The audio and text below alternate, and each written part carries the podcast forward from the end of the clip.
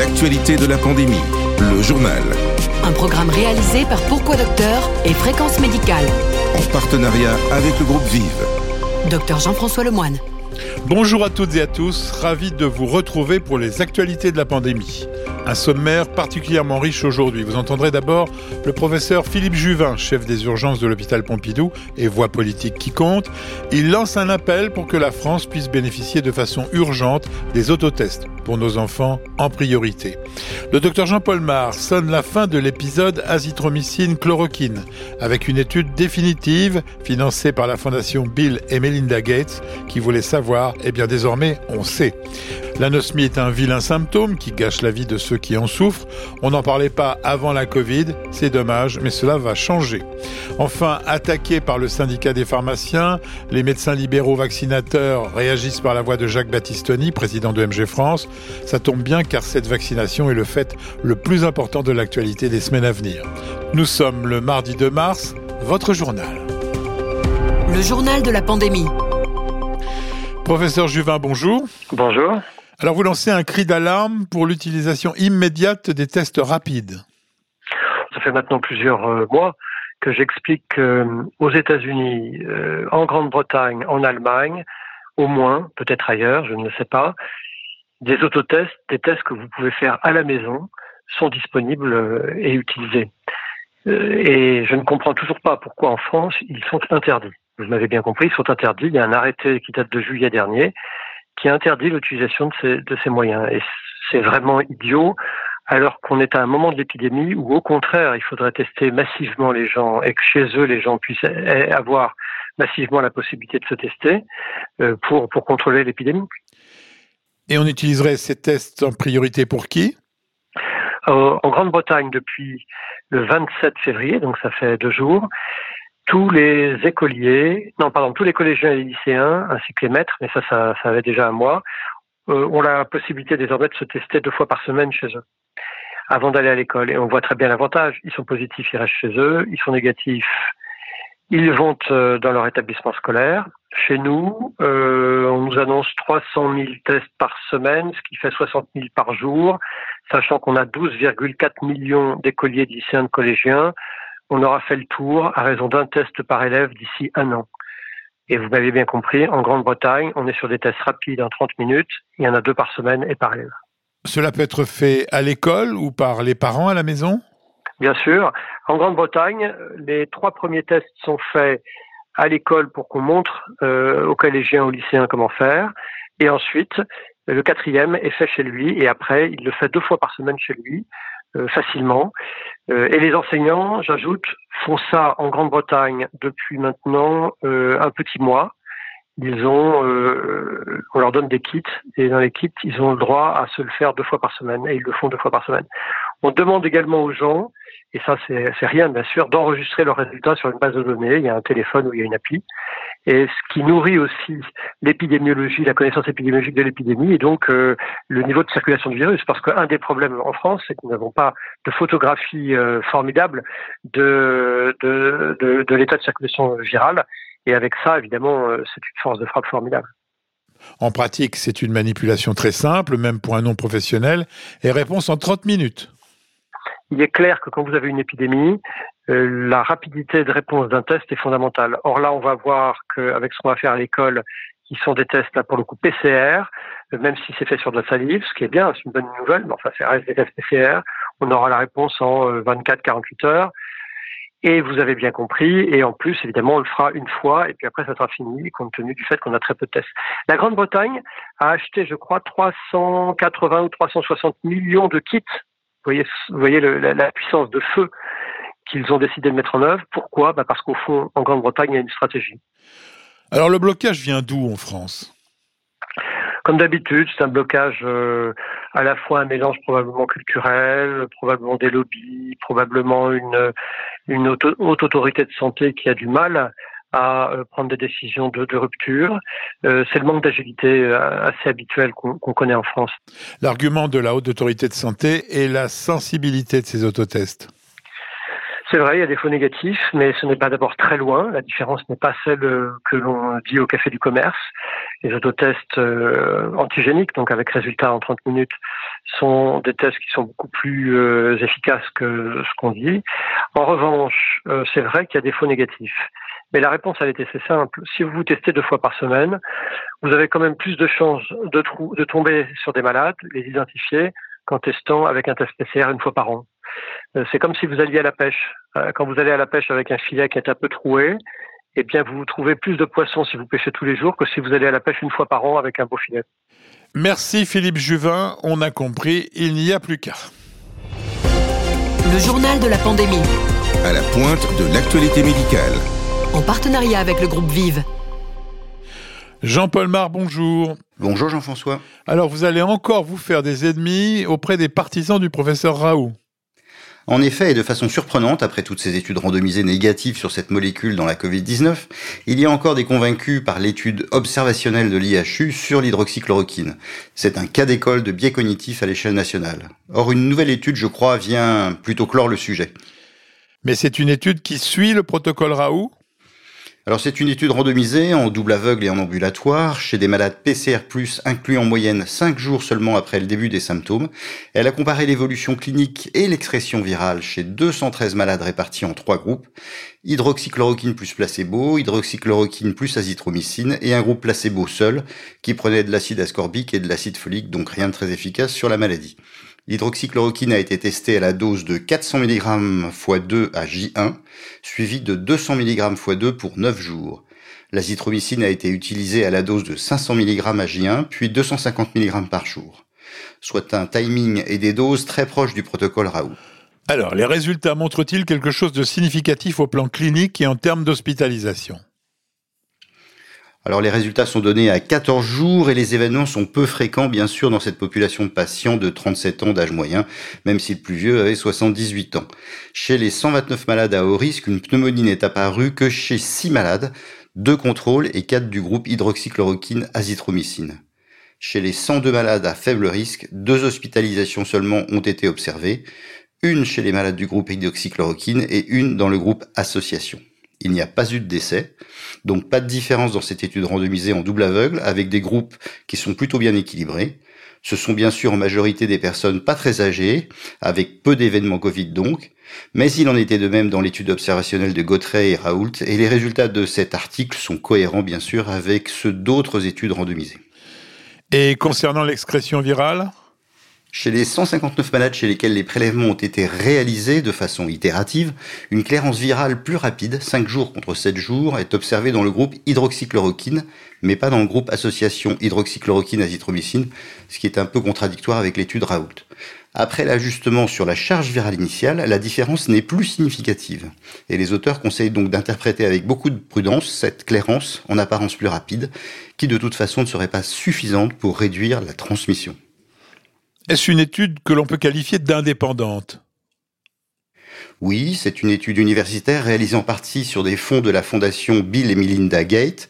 Sauf à rechercher un complot partout, c'est une étude indépendante. Elle est publiée dans eClinical Medicine, une revue du Lancet, mais par une équipe de recherche connue et après un reviewing.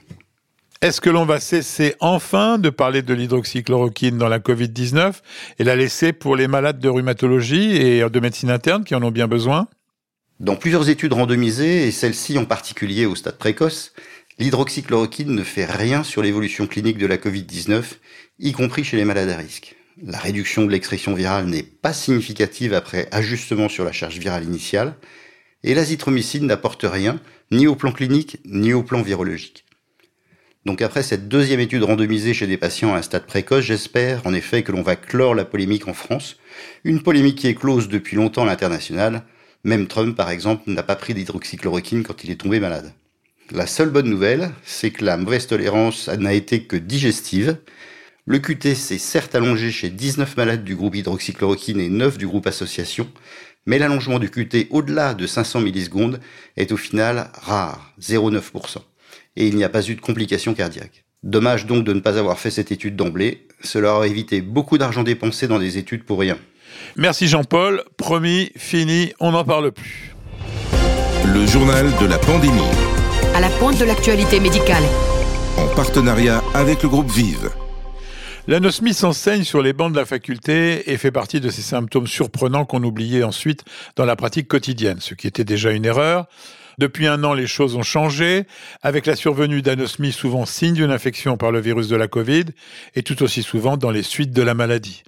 Alors nous avons eu envie d'en savoir un peu plus avec Claire Martin, neurobiologiste au CNRS et qui travaille à l'Université de Paris. Claire Martin, bonjour. Bonjour. On parlait peu de l'anosmie avant la Covid, pourquoi? Il faut savoir que l'olfaction, c'est finalement un sens qui est assez mal considéré et que les gens ont l'impression que leur odorat, c'est pas vraiment quelque chose de très important. Et, euh, et, la société n'est pas vraiment euh, tournée vers l'odorat dans le sens où on ne va pas détecter l'odorat des jeunes enfants, on ne va pas forcément faire d'éveil euh, aux odeurs.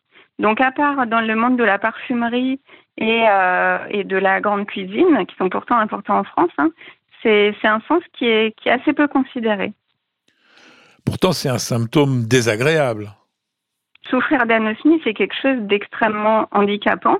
Mais ça, les gens ne le savent pas. Si vous demandez au grand public, euh, ils vont vous dire euh, oui, bon, l'anosmie, c'est pas très grave, c'est pas comme si on était aveugle. Ou, euh.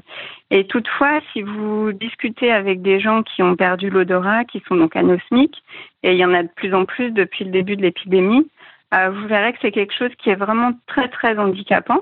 Donc déjà, il y a, plusieurs choses sur lesquelles ça, que ça, que ça impacte. Donc il y a la prise alimentaire déjà, puisqu'il faut savoir que l'odorat euh, contribue énormément au goût. En fait, euh, le, les gens qui, perdent l'odorat ont l'impression de ne plus sentir le goût des aliments. Le goût et l'odorat sont complètement liés. Est-ce qu'il y a des degrés de gravité? euh, il faut savoir qu'on peut être hyposmique, c'est-à-dire qu'on perd un petit peu l'odorat, et où on peut être complètement anosmique, donc on n'a plus du tout la sensation de l'odorat. Euh, L'avantage finalement du système olfactif, c'est que les, les neurones qui sont dans le nez et qui détectent les odeurs peuvent repousser. Donc ça, ça veut dire que quand on perd l'odorat suite euh, à la Covid notamment, euh, on peut retrouver un odorat normal au bout de 2-3 semaines. Donc euh, il y, a, y, a, une forte proportion des gens qui retrouvent leur odorat. Et par contre, ça peut se, ça peut se prolonger et où là on devient anosmique chronique et là c'est beaucoup plus embêtant. Combien de personnes souffrent d'anosmie? Avec le recul qu'on a qui est assez faible, euh, on pense qu'il y a 90% des gens qui récupèrent au bout de 6-8 mois. Et au bout d'un an, il y a 10% à peu près des gens qui n'ont pas récupéré. Alors jusqu'à maintenant, ça touche à peu près 5% de la population. Donc il y avait plusieurs causes jusqu'à maintenant, donc soit un traumatisme crânien, donc euh, on peut avoir un, petit affaissement des régions olfactives, soit il y a des anosmiques congénitaux, donc qui n'ont jamais eu d'odorat, soit il y a, après il y a des maladies euh, qui peuvent euh, qui peuvent conduire à une anosmie. Et quelle est la fréquence en cas de Covid? Alors suivant les études et suivant les pays, il y aurait entre 60 et 80% de gens qui ont perdu au moins transitoirement leur odorat. Pour la plupart, ils ont quand même perdu leur odorat pendant au moins une ou deux semaines. Après, il faut savoir qu'il y a aussi une chose qui se produit, c'est que parfois, pendant la récupération de l'odorat, il y a ce qu'on appelle une parosmie, donc où on va avoir une distorsion des odeurs. Par exemple, euh, votre poulet va sentir euh, l'huile de garage ou euh, des choses assez désagréables. Alors, que peut-on faire, Claire, contre l'anosmie? Alors, il faut savoir qu'à l'heure actuelle, il n'y a pas vraiment de traitement médicamenteux qui permet de retrouver l'odorat. Donc, la meilleure chose à faire, en fait, c'est de stimuler euh, son nez et de stimuler les neurones olfactifs. Donc, si vous prenez contact avec l'association anosmie.org, euh, vous verrez qu'il y a un protocole de rééducation qui est proposé et euh, qui, est basé sur des huiles essentielles. Donc, il s'agit de sentir des huiles essentielles le matin et le soir dans, un environnement assez calme. Et donc ça, ça va avoir euh, deux effets bénéfiques. D'une part, ça va permettre de stimuler les neurones olfactifs dont on sait qu'ils sont capables de se régénérer. Et d'autre part, ça va permettre aussi d'améliorer son olfaction, de stimuler sa mémoire olfactive euh, pour essayer de retrouver de bonnes performances olfactives. A priori, il y aurait 30% des gens qui retrouveraient euh, un odorat correct alors qu'ils ne l'auraient pas retrouvé sans faire le protocole. Merci Claire Martin. Je rappelle que vous êtes neurobiologiste et on retiendra qu'il faut 12 semaines selon anosmi.org et leur protocole de rééducation olfactive en une du site pour ressentir à nouveau la vie. L'actualité de la pandémie, le journal. Le circuit de vaccination avec le vaccin d'AstraZeneca est désormais bien défini. Les médecins généralistes peuvent commander chez les pharmaciens de quoi en réaliser 10 de rang. Il semble que sur les 82 000 médecins libéraux potentiels, car il n'y a pas que des médecins généralistes, 34 000 aient fait une première demande. Jacques Battistoni, bonjour. Bonjour. Quelles étaient les prévisions de départ? Il était prévu initialement un million de doses, donc ce qui faisait en fait en moyenne deux flacons par médecin. Sauf que ce qu'on a appris, c'est qu'en fait, on aurait simplement la moitié de ces doses qui arriveraient et une deuxième moitié un peu plus tard, avec une date non précisée. Donc, à mon avis, on va être encore sur un flacon. Un flacon de 10 doses par semaine et par médecin. Ce sont 34 000 médecins sur deux semaines qui ont commandé des flacons, ce qui théoriquement signifie 340 000 vaccinations depuis une semaine. Or, on semble très loin de ces chiffres-là. Oui, ils ne sont pas encore répertoriés, mais bon, il y a le temps de, de, retour d'informations. Il y a aussi le fait que, contrairement à ce que pensaient peut-être les pouvoirs publics, les médecins qui ont reçu un flacon n'ont pas forcément programmé de faire les vaccins le jeudi. Beaucoup d'entre eux l'ont fait le vendredi, avec, juste, avec, avec raison à mon avis, parce que dans un certain nombre de cas, euh, les arrivages étaient un peu tardifs. D'autres même le ont fait pendant le week-end, et je sais que j'ai beaucoup de confrères que je connais bien qui ont vacciné hier. Donc c'est cette semaine que le chiffre des vaccinés va bouger.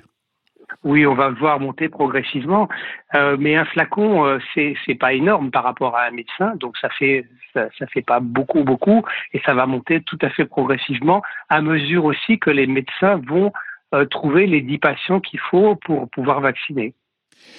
De nouvelles études semblent démontrer que le vaccin d'AstraZeneca est efficace à tous les âges. Pourtant, vous êtes ennuyé par un trou de vaccination parmi vos patients entre 65 et 74 ans pour lesquels vous n'avez encore aucune solution. C'est pas moi que ça dérange en premier lieu, c'est d'abord mes patients qui me disent j'ai entre 65 et 75 ans, quand est-ce que je vais pouvoir me faire vacciner? À cela, je ne peux guère que répondre qu'ils peuvent, qu'ils doivent attendre. Certains d'entre eux sont à très haut risque, ils peuvent bénéficier d'un vaccin Pfizer, mais pas tous évidemment.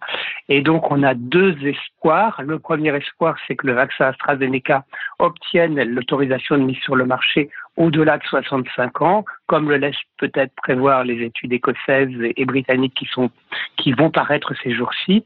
Le deuxième espoir, c'est que le vaccin à venir, le vaccin Janssen, des laboratoires Johnson Johnson, soit et, euh, l'autorisation de mise sur le marché au-delà de 65 ans.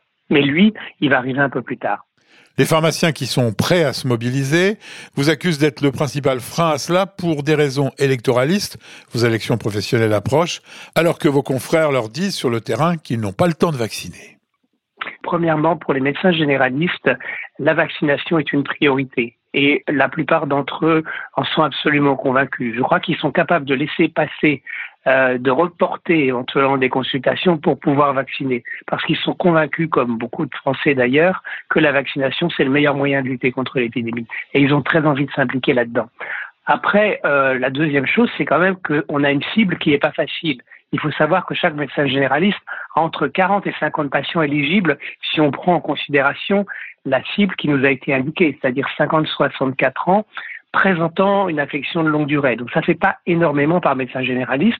Et parmi ces patients, il faut les appeler, il faut les convaincre, il faut que le créneau de rendez-vous proposé leur convienne, ce qui ne convient pas à tout le monde. Certains ne peuvent pas venir le matin, d'autres l'après-midi. Ce sont des gens qui travaillent pour la majorité d'entre eux.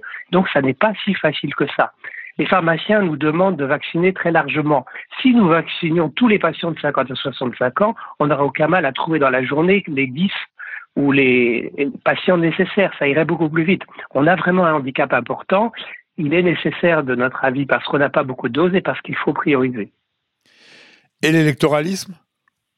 Je ne crois pas que c'est comme ça qu'on va gagner quoi que ce soit. On a simplement conscience de notre responsabilité en matière de prise en charge de l'épidémie. On n'a pas envie que les vaccins soient dévoyés, c'est-à-dire utilisés à tort et à travers en les donnant à ceux qu'on n'a pas forcément besoin, alors que ce qui est devant nous, c'est la possibilité d'un nouveau confinement, c'est la possibilité que des populations exposées soient fragiles, soient exposées au virus.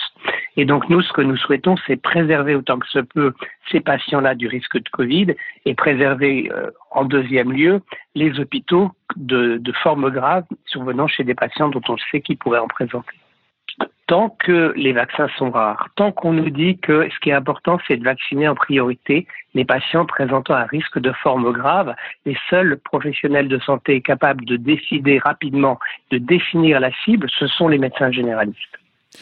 Cette stratégie vaccinale a l'air de vous convenir. Je vous ai pourtant connu plus incisif sur d'autres sujets, Jacques Battistoni. Non, non, non, il y, a plein de, défauts, notamment dans les centres de vaccination où euh, les professionnels de santé libéraux qui sont très investis ne bénéficient pas du soutien financier dont ils ont absolument besoin. Non, je suis révolté aujourd'hui. Hein, je vous ai parlé de choses qui vont, c'est-à-dire la vaccination dans les cabinets, mais la vaccination dans des centres libéraux tenus par euh, une grande majorité de médecins généralistes et d'autres professions de santé, ça ne va pas du tout. Il faut leur donner des moyens bien supérieurs. Là, on, fonctionne avec le bénévolat de quelques passionnés, de quelques, quelques altruistes qui ont envie de soigner les, gens et de, leur apporter la vaccination. On leur donne pas les moyens. À l'hôpital, on donne les moyens. À la ville, on donne pas moyens. Aujourd'hui, je suis révolté par cela. Je vous remercie. J'ai eu peur à un moment que vous soyez anesthésié par les enjeux. Je vois que vous n'avez pas perdu votre pugnacité. Tout à fait. Pas plus tard qu'aujourd'hui, je vais interpeller à nouveau le ministère de la Santé. Chaque semaine, retrouvez toute l'actualité santé. En partenariat avec le groupe Vive. Merci Jacques Battistoni, merci à tous ceux qui ont participé à ce podcast. Ce journal hebdomadaire de la pandémie est terminé. Vous retrouverez le docteur Nicolas Leblanc demain pour les autres maladies. Quant à moi, rendez-vous samedi pour le podcast du docteur Lemoine, ma vision de l'actualité santé. En attendant, portez-vous bien. L'actualité de la pandémie, le journal. Un podcast produit par Pourquoi Docteur et Fréquence Médicale.